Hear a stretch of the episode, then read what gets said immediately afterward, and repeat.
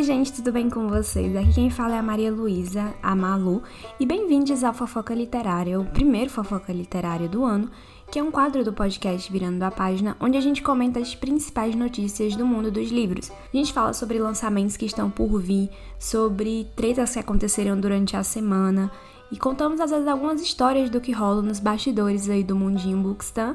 Então a gente tá aqui com a nossa primeira edição do ano, Feliz ano novo, espero que 2023 seja um ano maravilhoso para você, querido ouvinte, e também lotado de lançamentos de livros incríveis para a gente poder aproveitar bastante. E eu trouxe aqui as principais notícias da última semana. A maioria são notícias boas, aconteceram poucas tretas, graças a Deus, então estamos aí só vivendo no bem bom. E a primeira notícia que a gente vai atualizar vocês é da editora Qualis. Na semana passada eu comentei com vocês sobre algumas adições à line-up de escritoras da editora Qualis e eles terminaram de atualizar a lista completa com nove nomes de escritoras nacionais que acabaram de entrar para o mundinho da editora Qualis. Então a gente vai aqui é, comentar um pouquinho sobre. Nós temos a autora Victoria Mendes, que ela vai lançar um livro pela editora Qualis também em 2023.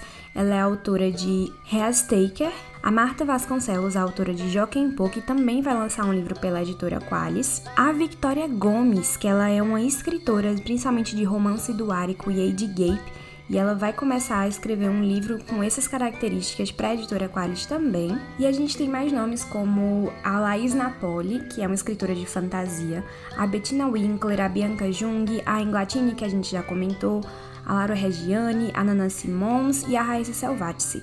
Eu acho que eu não esqueci de ninguém, mas essas são as escritoras que vão estar na Qualis em 2023. Muitos, muitos, muitos nomes legais, então a gente vai ficar muito feliz em acompanhar e em trazer para vocês os lançamentos delas, né, quando acontecerem. E para quem é fã do Brandon Sanderson, eu fiquei sabendo, né, que ia ter um, vários projetos secretos que ele ia divulgar. E pela editora Trama vai chegar o livro Trees of the Emerald Sea, que é a primeira, o primeiro projeto secreto que vai ser lançado aqui no Brasil em 2023.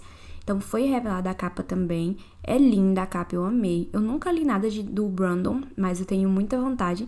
Principalmente aquele livro quilométrico que ele lançou aqui no Brasil ano passado. E eu tenho muita vontade de ler, na verdade está nos meus planos ler esse ano ainda. Então a gente vai ver se acontece esse calhamação. Passando para algumas pautas que foram alvo de discussão essa semana. A gente teve uma pauta bem importante que rolou, que eu vi levantando essa questão, sobre a questão de livros nacionais, de falar bem ou falar mal de livros nacionais. Eu acho que isso aconteceu, essa discussão, porque surgiram vários casos no Twitter de, por exemplo, alguém falou mal de um livro de um autor e ele foi atrás para tipo, tirar satisfações de uma coisa que não tem nada a ver, sabe? Então acabaram surgindo essas, esses problemas aí no Twitter e culminou nessa discussão. Falar bem de livro nacional, ok, mas falar mal de livro nacional pode? E bom, é, eu sempre fui o tipo de pessoa que preferia não falar mal de um livro nacional, eu preferia não me expor desse jeito, é, porém eu acabei pensando que isso era muito injusto, porque tanto os livros nacionais quanto os livros é, internacionais, eles têm, existem livros bons e livros ruins. E se você baixa a sua régua só porque é um livro nacional, está totalmente errado. Então, foi esse tipo de pensamento que me fez ser um pouco mais aberta em relação aos livros nacionais é, que eu já tinha lido. Então, existem muitos livros nacionais, inclusive, que eu gosto muito, mas outros que eu detesto, assim como qualquer outro tipo de livro. E eu acho que a gente tem que saber é, que não tem problema falar mal de um livro, obviamente, dependendo do, da, do tipo de crítica que você vai colocar, né? Tipo, por exemplo, se você for dar uma crítica. É, ah, porque eu não gostei da história, porque eu não me envolvi na narrativa, ou porque não me prendeu os personagens.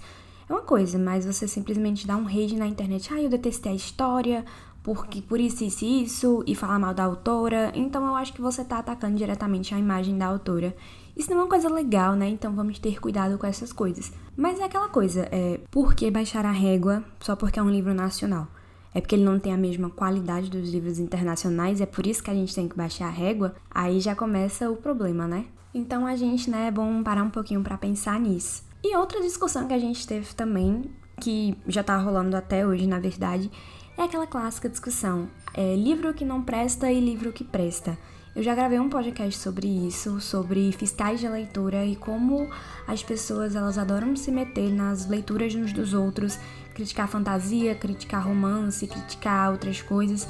Eu acho sim que a gente tem que criticar é, alguns gêneros e algumas coisas que estão acontecendo.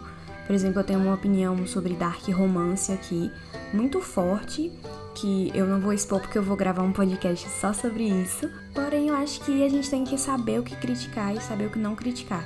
Eu continuo acreditando que toda leitura é válida, é, você aprende alguma coisa sempre que você lê, mas tem que saber colocar a crítica bem. Não pode só simplesmente sair falando que nenhuma leitura presta, que esse livro ele não presta e não vale a pena ser lido, sabe? Às vezes o tipo de leitura que você gosta é o tipo de leitura que outra pessoa não curte, né? Então é importante a gente sempre colocar é, cada um com o seu gosto. Bom, é isso, gente. Foi o podcast dessa semana.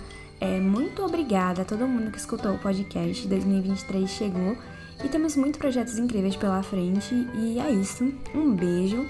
E eu vejo vocês no quarta-feira no Sinestesia. Até a próxima.